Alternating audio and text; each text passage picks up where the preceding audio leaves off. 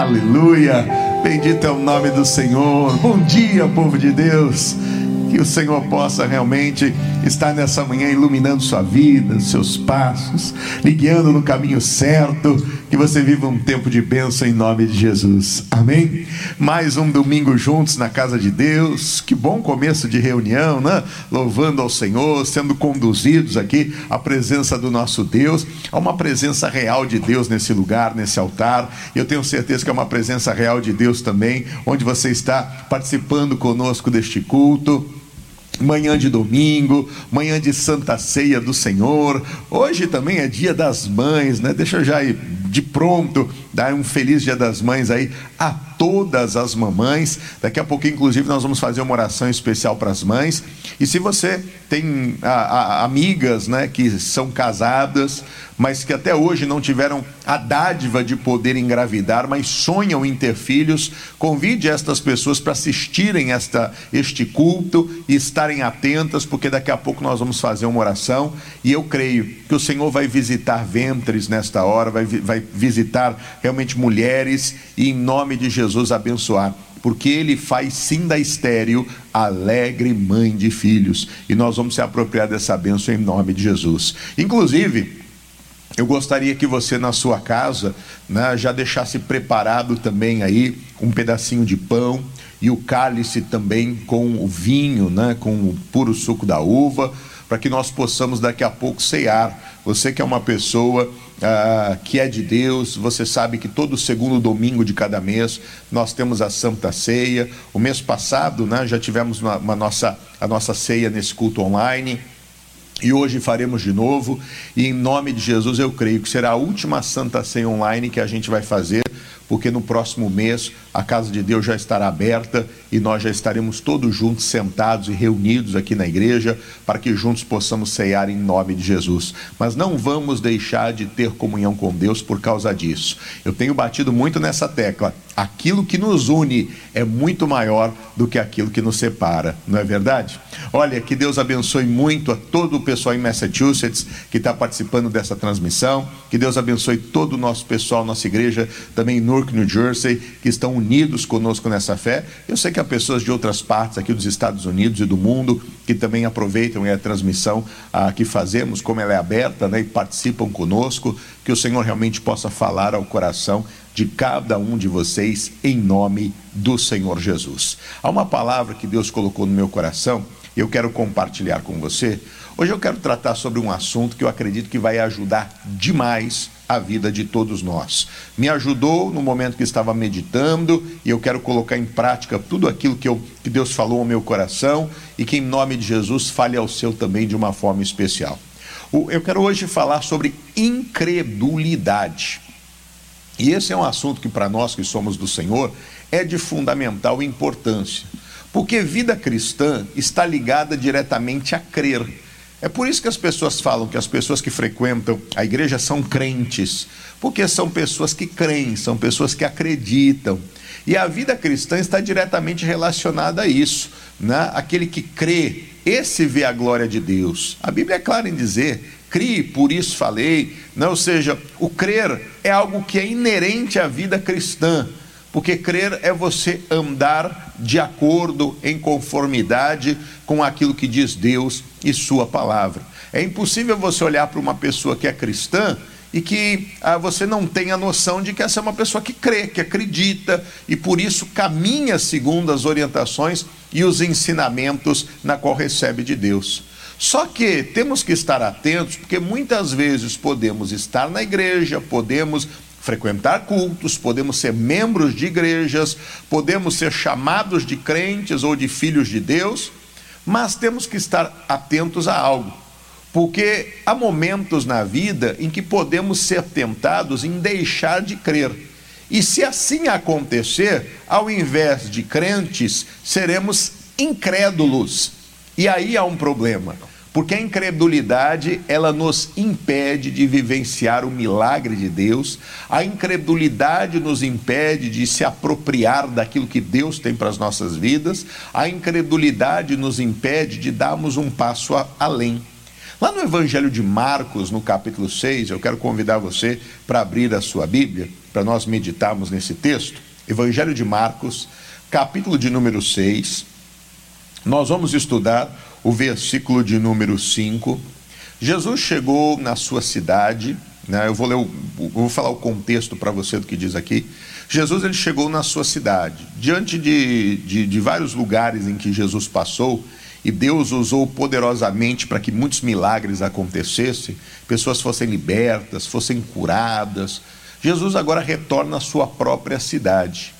E Jesus chega ali, começa a ensinar na sinagoga, e todos ficam maravilhados em ver o que Jesus está fazendo, mas ao mesmo tempo questionando: ué, como é que pode? Nós vimos esse rapazinho aí crescer. Ele é filho de José, é filho de Maria, ele tem irmãos, inclusive ele tem irmãs. Como é que pode? É filho de carpinteiro. Como é que fala bem dessa forma? Como é que entende todas essas coisas? E olha o que, que Jesus responde, capítulo 6, verso 5 de Marcos, diz: E não podia fazer ali obras maravilhosas, somente curou alguns poucos enfermos, impondo-lhes as mãos, e estava admirado da incredulidade deles. Veja só, Jesus estava em pleno potencial do seu ministério, fazendo coisas tremendas. As multidões seguiam a Jesus. Jesus, no abrir da boca, falava como até então nem os sacerdotes da época ouviram alguém falar. Falava com propriedade, com conhecimento, com seriedade. E não somente as suas palavras eram poderosas, mas as suas ações e obras também eram poderosas. Mas eles questionavam. E por que eles questionavam? Eles conheciam Jesus, conheciam a origem de Jesus, sabiam né, que o Senhor Jesus ele tinha uma família na qual eram de pessoas tementes a Deus, sabiam da história de que ele realmente foi gerado pelo Espírito Santo, tinham provas cabais de que ele era usado por Deus de uma forma plena. Então as pessoas, embora conhecessem Jesus, o lugar onde Jesus estava era conhecido. Embora as pessoas que estivessem ali eram conhecidas, as coisas não aconteceram por conta de algo chamado incredulidade. Deixa eu dizer uma coisa. Você pode estar numa igreja que você conhece, cercado de pessoas que você conhece, que você já ouviu falar sobre elas. Você pode estar precisando de uma bênção, de um milagre, de uma cura, de uma libertação, de uma restauração. Jesus pode estar presente, mas nada acontecer. Por quê? Incredulidade. Você veja, Jesus estava presente. Jesus estava ensinando. Jesus estava ali deixando todo mundo boquiaberto, com conhecimento, mas poucas coisas aconteceram. Poucas. E Jesus ficou admirado, porque entre eles havia incredulidade. Irmão, Todos os dias nós temos condições de viver milagres na nossa vida. Todos os dias nós temos condições de vivermos experiências extraordinárias com Deus. Todos os dias nós temos condições de provar e ver que Ele é bom. Mas uma coisa é importante você ter noção: não basta meramente você estar na igreja, não basta meramente você conhecer o seu pastor ou conhecer os irmãos da igreja até olhar e dizer: nossa, meu pastor é um homem de Deus, nossa, a igreja que eu estou é uma igreja abençoada, nossa, eu faço parte desse ministério, como Deus tem usado né, a vida do missionário Soares, como Deus tem usado a vida dos pastores, nossa, esse ministério que a gente tem é um ministério de cura, de libertação. E muitas vezes estamos envolvidos em tudo isso, sentimos a presença de Jesus e saímos sem nada acontecer da nossa vida de uma reunião como essa. Se a incredulidade estiver presente. Mesmo tudo estando favorável, nada vai acontecer. A terra pode estar pronta para o plantio, mas é possível que muitos se frustrem, dizendo: Eu não entendo, porque tudo estava propício para acontecer, por que, que não aconteceu? Porque a incredulidade é um bloqueio às ações do próprio Deus na nossa vida. E isso é uma coisa extremamente séria, porque algo que parece ser tão inofensivo não nos impede apenas de viver o milagre, não nos impede apenas de viver uma realização do Senhor mas nos impede de viver até a vida eterna. Lá em Apocalipse 21, olha o que diz o texto sagrado. Vamos avançando. Veja como isso aqui, meu irmão, é algo importante. Porque às vezes a gente fica muito preocupado né, em não pecar. Então a gente não quer roubar, a gente não quer matar, a gente não quer se prostituir, a gente não quer adulterar, né, a, a gente não quer mentir, a gente não quer fazer um monte de coisas que nós sabemos, não, eu sou de Deus, isso é, isso é pecado, eu jamais vou, não vou cometer.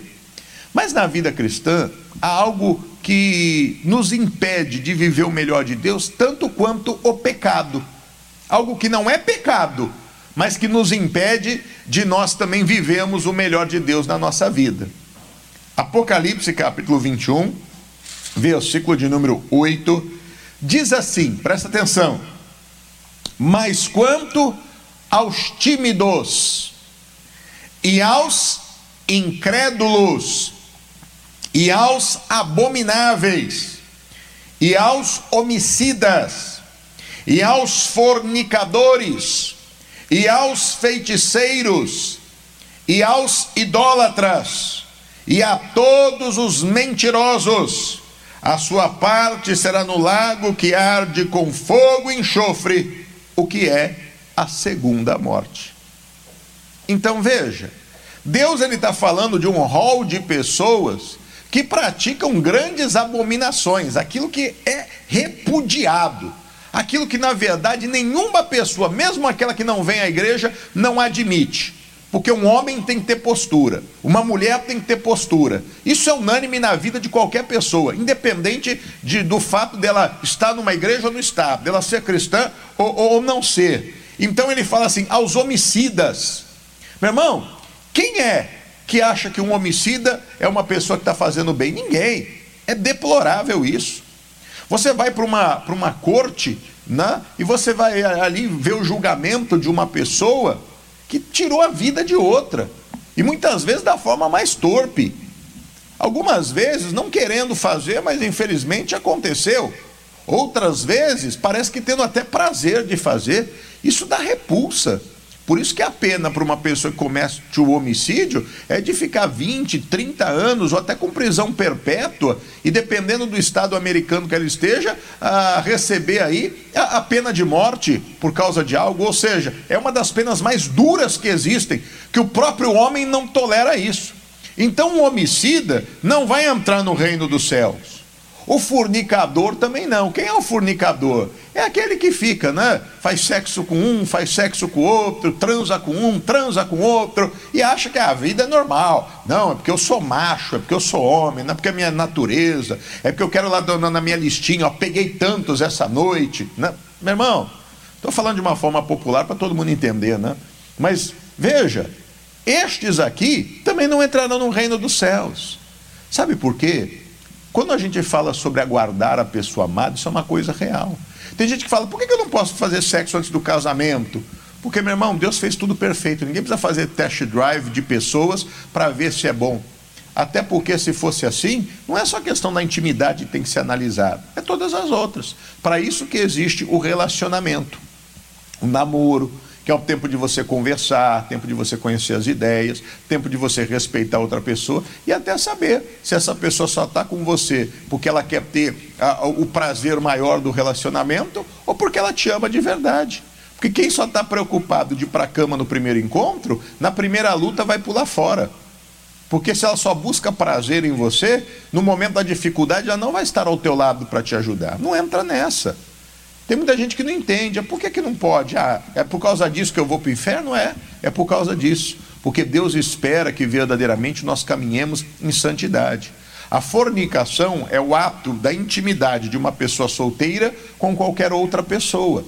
Então, da mesma forma que o adultério é a, a, quebra da aliança, né? uma pessoa casada que se relaciona com outra na constância do casamento, a fornicação é uma pessoa solteira que se relaciona intimamente com outra. Então, isso na verdade é um empecilho para vivermos até a vida eterna, de tão sério que isso é. Porque o único pecado que é cometido no corpo é esse. Todos os pecados são fora do corpo, mas esse é um pecado no corpo. Meu irmão, e quando isso acontece, isso marca a vida eternamente. Isso é uma coisa tremendamente séria. Então, fala sobre isso, né? os homicídios, os fornicadores. A pessoa não precisa ser da igreja. Mas que pessoa que fica feliz quando descobre que foi traída? Fala para mim. Nenhuma. Isso mexe com todas as pessoas. Aos feiticeiros, esses que vivem aí na prática né, da bruxaria, da feitiçaria, que ficam invocando diretamente os espíritos, né, estes. Os idólatras, aqueles que ficam lá se curvando diante de uma imagem, pedindo a uma imagem. Meu irmão, o véu foi rasgado, eu e você temos acesso direto ao trono de Deus. Eu não preciso pedir para Pedro, Paulo, Maria João uma vez uma senhora falou para mim, engraçado, né, pastor? Por que, que eu não posso pedir para Maria, eu não posso pedir para o Pedro, eu não posso pedir para o Paulo, mas o senhor diz aí, não, manda aqui o seu pedido de oração que eu vou orar por você. Ué, se o senhor pode interceder pela gente, por que, que eles não podem? E eu respondi, porque eu estou vivo. Ah, como assim? Meu irmão, morreu, acabou. Enquanto eu estou vivo, eu posso ser o intercessor. E por que, que eu vou pedir diretamente a Jesus? Porque Jesus está vivo. Ele morreu, mas ao terceiro dia ressuscitou. Por isso ele pode interceder para nós junto ao Pai. Por isso que tudo que nós pedimos ao Pai, nós temos que pedir em nome de Jesus. Porque o Senhor, ele é o nosso intercessor. Ele está vivo. Os outros não estão. Eles morreram. Foram pessoas grandemente usadas por Deus, mas morrer acabou. Hoje eu posso me colocar diante de Deus e interceder por você, porque eu estou vivo. E amanhã, o dia que eu morrer, esqueça, acabou, morreu, já era. Agora é tempo de viver uma nova vida. É importante entender isso, porque quando entendemos isso, passamos a ter uma postura diferente. Então, nem os idólatras, nem os mentirosos, aqueles que ficam falando de inverdades. Uma pessoa que é de Deus fala sempre a verdade, independente de qualquer coisa. Quem que aguenta o mentiroso? Quem que suporta o mentiroso? Ninguém, porque ninguém é, é, é fã da mentira. Nós somos, na verdade, aqueles que estão ao lado da verdade. Então veja que todos estes que são deploráveis para nós estão no hall de que não vão entrar na vida eterna. Mas Deus está falando de uma forma tão grande que ele diz que o incrédulo também não entra. Então você veja, quando você fala a pessoa incrédula, ela simplesmente não crê. Mas isso não é algo tão simples assim para Deus. Porque, da mesma forma que o, o, homicida, o mentiroso, o fornicador, o idólatra, o feiticeiro, este não vai adentrar no reino do céu, o incrédulo também não. Porque crer é a base da fé. Meu irmão, você pode estar precisando do milagre, você pode estar num ambiente conhecido, aonde você conhece todo mundo, você tem boas referências de todo mundo. Ó, esse homem é de Deus, essa mulher é de Deus, olha, essa igreja é abençoada, e você fazer parte nada acontecer. Porque a incredulidade é a barreira para que a glória do Senhor se manifeste. Se a incredulidade nos impede de entrar no reino dos céus, vai nos impedir de viver qualquer benefício na terra que o reino dos céus nos oferece. Isso tem que ser tirado da nossa vida. Não podemos ser incrédulos, mas temos que ser crentes, aqueles que creem. Lá no Evangelho de João, no capítulo 20, o Senhor Jesus nos faz uma, uma exortação e nós precisamos estar atentos ao que ele nos diz. Evangelho de João, capítulo 20, verso de número 7. Jesus estava deixando claro a obra que ele faria. Jesus estava deixando claro né, como as coisas aconteceriam de uma forma poderosa, de uma forma plena. Ele estava deixando claro que ele morreria, mas ao terceiro dia ele ressuscitaria. Ele falou sobre isso, falou abertamente com os discípulos sobre isso. Alguns poderiam ter dúvidas, mas os discípulos não podiam ter dúvidas. Em João, no capítulo 20, no verso de número 27, Jesus aparece diante dos discípulos. Jesus, depois da sua morte, Jesus agora começa a se mostrar a algumas pessoas, dizendo: Está vendo? O que eu disse era verdade. Ressuscitei. E aí apareceu o tal do Tomé. E olha o que diz o texto sagrado. João 20, 27 diz: Depois disse a Tomé: Põe aqui o teu dedo e vê as minhas mãos. Chega a tua mão e põe-na no meu lado. Não sejais incrédulos, mas crentes. Meu irmão, todo mundo estava atônico quando viu Jesus. O Tomé era aquele que diz: Eu só vou acreditar se eu botar minha mão nele se eu ver as feridas dos cravos na mão, se eu ver aquele lado que a lança ali cortou e dali derramou a água, somente desta forma é que eu vou crer. Ah, meu irmão, Jesus, quando aparece ali, a primeira coisa que ele fala para o Tomé, porque ele sabe todas as coisas: Tomé, aqui ó, tá vendo as chagas na minha mão? Quer ver aqui o meu lado? Está aqui ó, ô Tomé, não seja incrédulo, mas seja crente. Porque o incrédulo não consegue avançar na direção de Deus. O incrédulo não consegue cumprir a vontade de Deus. O incrédulo não consegue ser um mensageiro fiel do Senhor. O incrédulo, meu irmão, despreza tudo aquilo que a lei e os profetas trouxeram, tudo aquilo que o evangelho do Senhor foi descrito, aquilo que os apóstolos realizaram. O incrédulo não compreende que de Gênesis a Apocalipse há o querer de Deus para as nossas vidas. Ele tem barreiras em relação a isso. Jesus chega claramente para ele e fala: Tomé, não seja incrédulo, seja crente. Meu irmão, é o que o Senhor espera de nós. Essa não é uma mensagem para o pecador, essa é uma mensagem para aquele que é cristão, para aquele que está na igreja, que a terra é conhecida para aquele que está ali na cidade aonde nasceu. Jesus estava em Nazaré naquele momento. Você também é alguém que faz parte da obra de Deus. Você é alguém que todos os domingos está aqui, ó, não está podendo vir fisicamente na igreja, mas você está assistindo a este culto, se alimentando, se fortalecendo. Está na nossa quarentena todas as noites conosco orando, né, desde quando começamos já praticamente 50 dias ininterruptos, toda noite está ali orando conosco, pedindo a Deus. Meu irmão, não seja incrédulo, seja crente. Saiba que tudo aquilo que o Senhor prometeu, Ele é fiel para cumprir. Tudo aquilo que Ele diz nesta palavra é verdade, e se você confiar, vai viver na sua vida em nome de Jesus. Quando ele fala sobre fidelidade conjugal, quando ele fala sobre bênção sentimental, é verdade, Deus tem felicidade para a tua vida.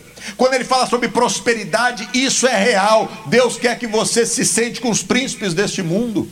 Quando ele fala sobre não dever nada a ninguém, é verdade. Ele quer que você empreste a muita gente, mas não tome emprestado. Quando ele fala sobre saúde, é verdade. Ele quer que você vá bem, mais do que aos teus companheiros que você tenha saúde, é isso que ele diz na palavra dele. Que você se destaque em todas as coisas, que você seja cabeça e não cauda, esteja por cima e não de baixo. Ele quer que você viva livramento, porque mil cairão ao teu lado, dez mil à tua direita, mas tu não serás atingido. Não seja incrédulo, seja crente. Pastor, mas comigo não está acontecendo, mas pode acontecer. A incredulidade é que nos, nos impede. Você não está em pecado, você está servindo a Deus. Agora, é necessário crer, não em parte do que Deus diz, mas crer em tudo naquilo que Deus diz. Meu irmão, onde há incredulidade, há empecilho para que Deus possa operar. Há um exemplo muito claro, lá em Marcos, capítulo de número 5, que retrata sobre isso. Houve um homem chamado Jairo, esse homem ele era um dos principais da sinagoga, ele era um líder religioso daquele povo. A filha dele estava doente e ele foi buscar a ajuda de Jesus, se prostra diante de Jesus e busca pelo auxílio do Senhor na vida dele. Jesus disse: Eu vou lá. E nessa caminhada que eles foram, chega um, alguém dos principais dizendo: Olha, não adianta mais incomodar Jesus, porque a tua filha, infelizmente, morreu não tem mais o que fazer. Mas o nosso Deus é aquele que traz da morte para a vida. O nosso Deus é aquele que, quando se predispõe a agir, meu irmão, nada pode impedir o seu agir, o seu operar. Não há obstáculos para ele. Nem a morte tem poder contra o Senhor. Quando ele estava na cruz, meu irmão, ele teve que dizer: está consumado, entregar o Espírito, porque senão estava pendurado lá até hoje. Porque nem a morte tem poder sobre o Filho de Deus. No momento em que ele morre, ao terceiro dia ressuscita. Então, quando ele diz que vai fazer algo, ele vai fazer algo. Quando ele disse que iria dar saúde para Lázaro, ele foi, Lázaro estava morto, já gerava mal, quatro dias sepultado. Ele disse: Lázaro, vem para fora. E o Lázaro levantou e foi para fora. Meu irmão, não seja incrédulo. A incredulidade atrapalha. Jesus chega no caminho, e aí olha o que diz, capítulo de número 5 de Marcos, verso de número 36, diz: E Jesus, ouvindo essas palavras, né, as palavras que disseram: Não incomoda mais o mestre, tua filha morreu. Ele disse ao principal das sinagogas: Não temas, crê somente. Você está precisando que o milagre aconteça? Creia. Você está precisando que algo mude? Creia. Você está precisando de provisão nesses dias de pandemia? Creia. Você quer dar a volta por cima? Creia. Ontem eu conversava com um irmão que veio trazer a fidelidade dele à casa de Deus. Veio, pastor, está aqui. E eu disse, irmão, tem trabalhado? Ele disse, pastor, não deixei de trabalhar um dia. E como é que está a saúde? Pastor, graças a Deus não fui contaminado, estou livre, estou na fé. E Deus tem me guardado e Deus tem me abençoado. E ele disse: Eu tenho que agradecer a Deus, porque para alguns faltaram, mas para mim não faltou. Está se cumprindo na minha vida o que diz a palavra. E é isso. Crê somente. É necessário crer, meu irmão. Porque eu tenho certeza que muita gente que parou ficou parada. Deus não tem deixado faltar e nem vai deixar. E vai trazer restituição. Porque Ele promete isso na palavra dele. Não seja incrédulo, seja crente. A gente está ouvindo rumores de que muitas empresas estão falando: nossa, duas das maiores lojas desse país pediram falência. A Nordstrom pediu falência. Né? A, as outras grandes pediram falência. A J. Crew pediu falência e tantas outras. Ah, e hoje eu ouvi falar que tanta gente vai quebrar. Meu irmão, você é de Deus. A porta que Deus abre, ninguém fecha. Mil podem cair ao teu lado, dez mil à tua direita, tu não serás atingido. Você é servo de Deus. Creia. Jesus falou: Não temas, crê somente. Você está com receio do quê? Você está com medo do quê? Ah, mas está todo mundo pegando esse vírus. Creia, creia. Meu irmão, quantas pragas não assolaram o Egito? O povo de Deus permaneceu de pé. Creia, o anjo do Senhor acampa-se ao redor daquele que teme e os livra. É isso que ele diz na palavra dele. Como é importante nós sermos pessoas que creem. Ai, mas eu peguei o vírus, agora eu vou morrer. Creia, meu irmão. Entra diante de Deus e combata. Você tem o poder de Deus. Senhor, eu não aceito. O Senhor é o Deus da vida. Eu não aceito porque o Senhor já levou minhas dores e as minhas enfermidades. Não é porque você muitas vezes foi contaminado que significa, meu irmão, que você não tem condição de reverter essa situação. No mundo tereis aflições, mas o que ele diz? Tem de bom ânimo.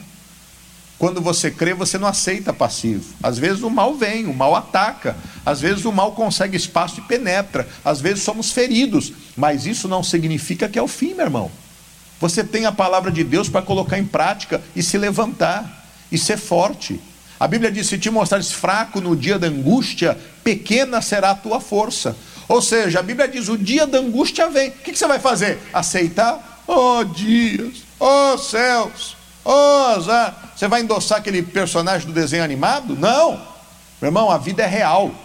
Se levanta, não seja incrédulo. Jesus falou para ele: Não temas, creia. Esta foi a palavra que Jesus declarou. E aí, meu irmão, olha que coisa tremenda. Versículo de número 37. E não permitiu que ninguém o seguisse, a não ser Pedro, Tiago e João, irmão de Tiago. E tendo chegado à casa do principal da sinagoga, viu alvoroço os que choravam muito e pranteavam. E entrando, disse-lhes: Por que vos alvoroçais e chorais? A menina não está morta, mas dorme. E riam-se dele. Porém, ele, tendo-os feito sair, tomou consigo o pai e a mãe da menina e os que com ele estavam, e entrou onde a menina estava deitada. E tomando a mão da menina, disse: Talita comi, que traduzido é menina, te te digo, levanta-te. E logo a menina se levantou e andava, pois já tinha 12 anos, e assombraram-se com grande espanto. O que foi que Jesus fez? Chegou lá, todo mundo estava chorando. Jesus chega com uma palavra de ânimo: não chorem, a menina não está morta, a menina apenas dorme. Começaram a rir de Jesus porque eles não criam que a ressurreição e a vida estava ali. Não seja incrédulo. Meu irmão, volto a te dizer: você pode estar na igreja, cercado de pessoas que você entende que são pessoas de Deus, você pode olhar para o seu pastor e ver que é um homem de Deus, você pode ter um histórico de curas e milagres que Deus tem realizado no ministério que você faz parte, você pode sentir a presença de Jesus, mas se você não crê, nada disso vai ser suficiente. Jesus estava na sua terra, ao lado de pessoas conhecidas, Jesus estava num ambiente aonde era um ambiente comum, um ambiente conhecido, não era um lugar estranho, dentro da sinagoga ensinando, mas as pessoas que estavam até na presença dele não creram, por isso ele não pôde fazer grandes coisas. Jesus se admirou da incredulidade deles. Meu irmão, não seja incrédulo, seja crente. Não seja igual Sara. O anjo está dizendo: daqui a um certo período você vai ser mãe. o anjo olhou seriamente e falou: Por que, que você riu? Não, eu não ri.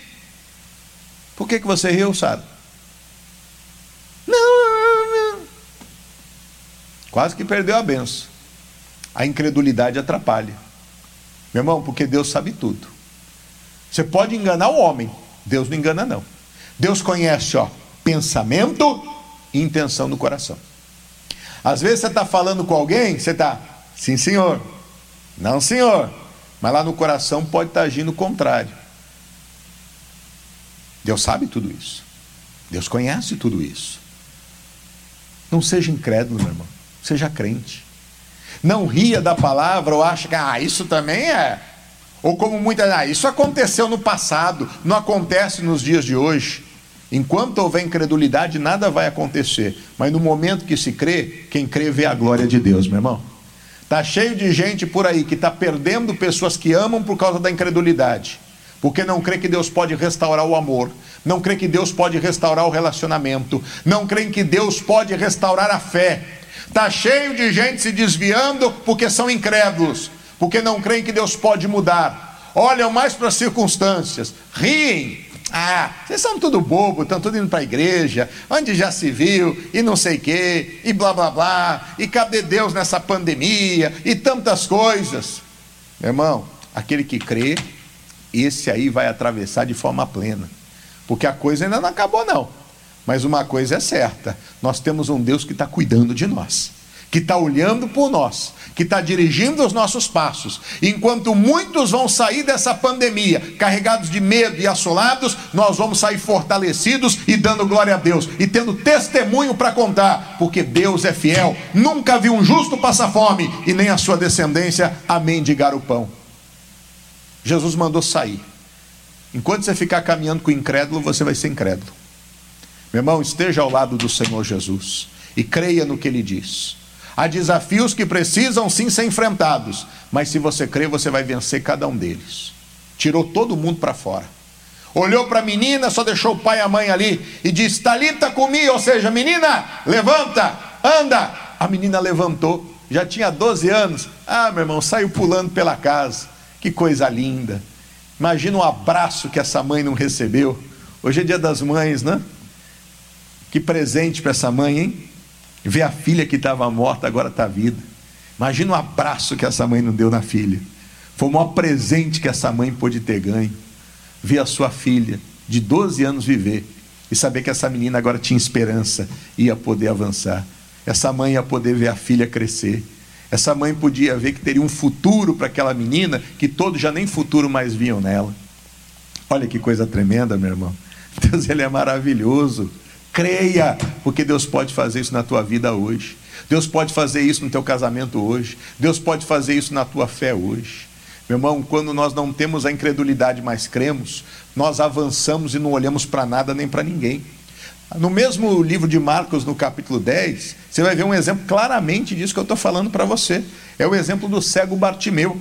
Evangelho de Marcos, capítulo de número 10, verso de número 46. Olha o que diz o texto sagrado. Depois foram para Jericó. E saindo ele de Jericó com seus discípulos e uma grande multidão, Bartimeu cego, filho de Timeu, estava sentado junto ao caminho mendigando. E ouvindo que era Jesus de Nazaré, começou a clamar e a dizer: Jesus, filho de Davi, tem misericórdia de mim. E muitos o repreendiam para que se calasse, mas ele clamava cada vez mais: Filho de Davi, tem misericórdia de mim. E Jesus, parando, disse que o chamassem. E chamaram o cego, dizendo: Tem bom ânimo, levanta-te, que ele te chama. E ele, lançando de si a sua capa, levantou-se e foi ter com Jesus. E Jesus, falando, disse-lhe: Que queres que te faça? E o cego lhe disse: Mestre, que eu tenha vista. E Jesus lhe disse: Vai, a tua fé te salvou. E logo viu e seguiu a Jesus pelo caminho. Aqui está o exemplo de quem crê. Bartimeu, embora fosse cego, ouviu falar de Jesus. Ele sabia que Jesus era filho de Davi, ou seja, ele está reconhecendo: Jesus realmente é o filho de Deus. Jesus é aquele que veio da linhagem de Davi, como a Bíblia diz, ele é o Messias, ele é o Salvador. Bartimeu já tinha essa convicção no coração dele, que o encontro com Jesus mudaria a história da sua vida. O encontro com Jesus daria a ele não só algumas moedinhas de, de prata, de ouro, de cobre, não só uns trocadinhos, a moeda da época, né, algumas dracmas ou o que fosse, mas lhe daria, meu irmão, aquilo que o homem e dinheiro não poderia lhe dar, que é a sua visão de volta. Aquilo que só Deus, através do milagre, tem poder de fazer. Quando ele ouviu um alvoroço, o que está aí? Jesus está aí. Ah, ele não pensou duas vezes. Começou a clamar em alta voz: Ô oh, Jesus, filho de Davi, tem misericórdia de mim. Em outras palavras, reconhecendo o poder de Deus, querendo chamar a atenção de Deus. E eu e você fazemos isso, meu irmão, quando oramos, quando declaramos a palavra, quando nos colocamos na presença dele e agimos em conformidade com o que ela diz. E aí as pessoas mandavam ele ficar quieto, que estava incomodando. Meu irmão, quando eu sou crente e não incrédulo, eu enfrento qualquer situação as pessoas se levantam, o inferno se levanta, as palavras de desânimo vêm. Às vezes, pessoas que estão do meu lado, ao invés de quererem ver o meu bem, às vezes acabam sendo uma pedra de tropeço na minha vida. E as pessoas que estavam lá dizendo: incomodes o mestre e fica quieto. E, e ele, quanto mais mandavam se calar, mais ele estava ali decidido. Porque uma pessoa incrédula, meu irmão, desiste logo na primeira luta, logo no primeiro não.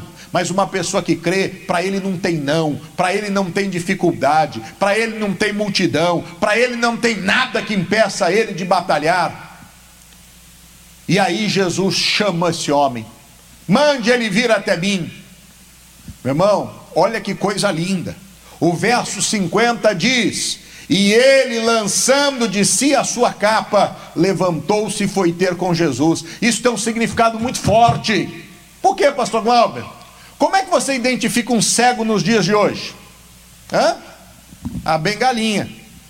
Não é a bengala que identifica o cego?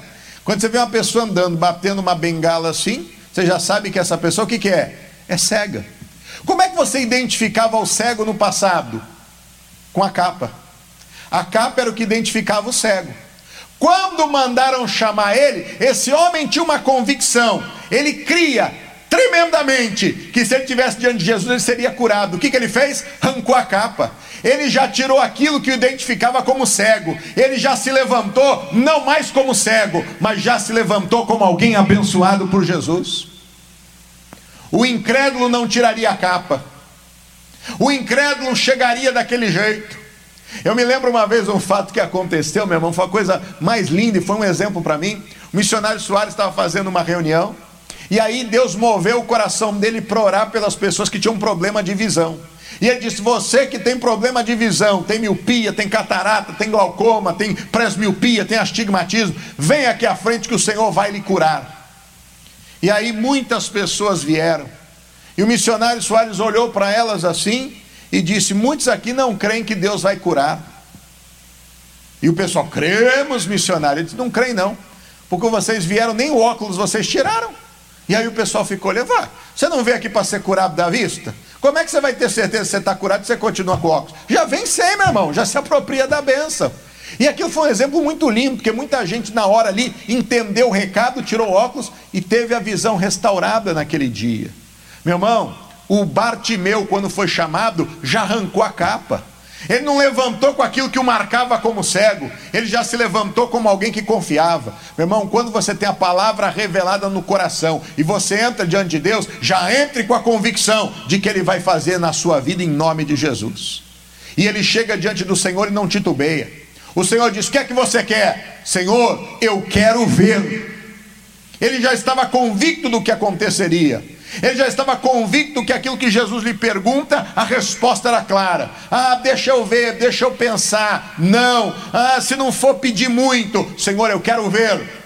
Jesus, na mesma hora, disse: Vê, a tua fé te salvou. O cego deixou de ser cego. Não seja incrédulo, mas seja crente. Meu irmão, essa é a mensagem nesse domingo para o meu e para o seu coração.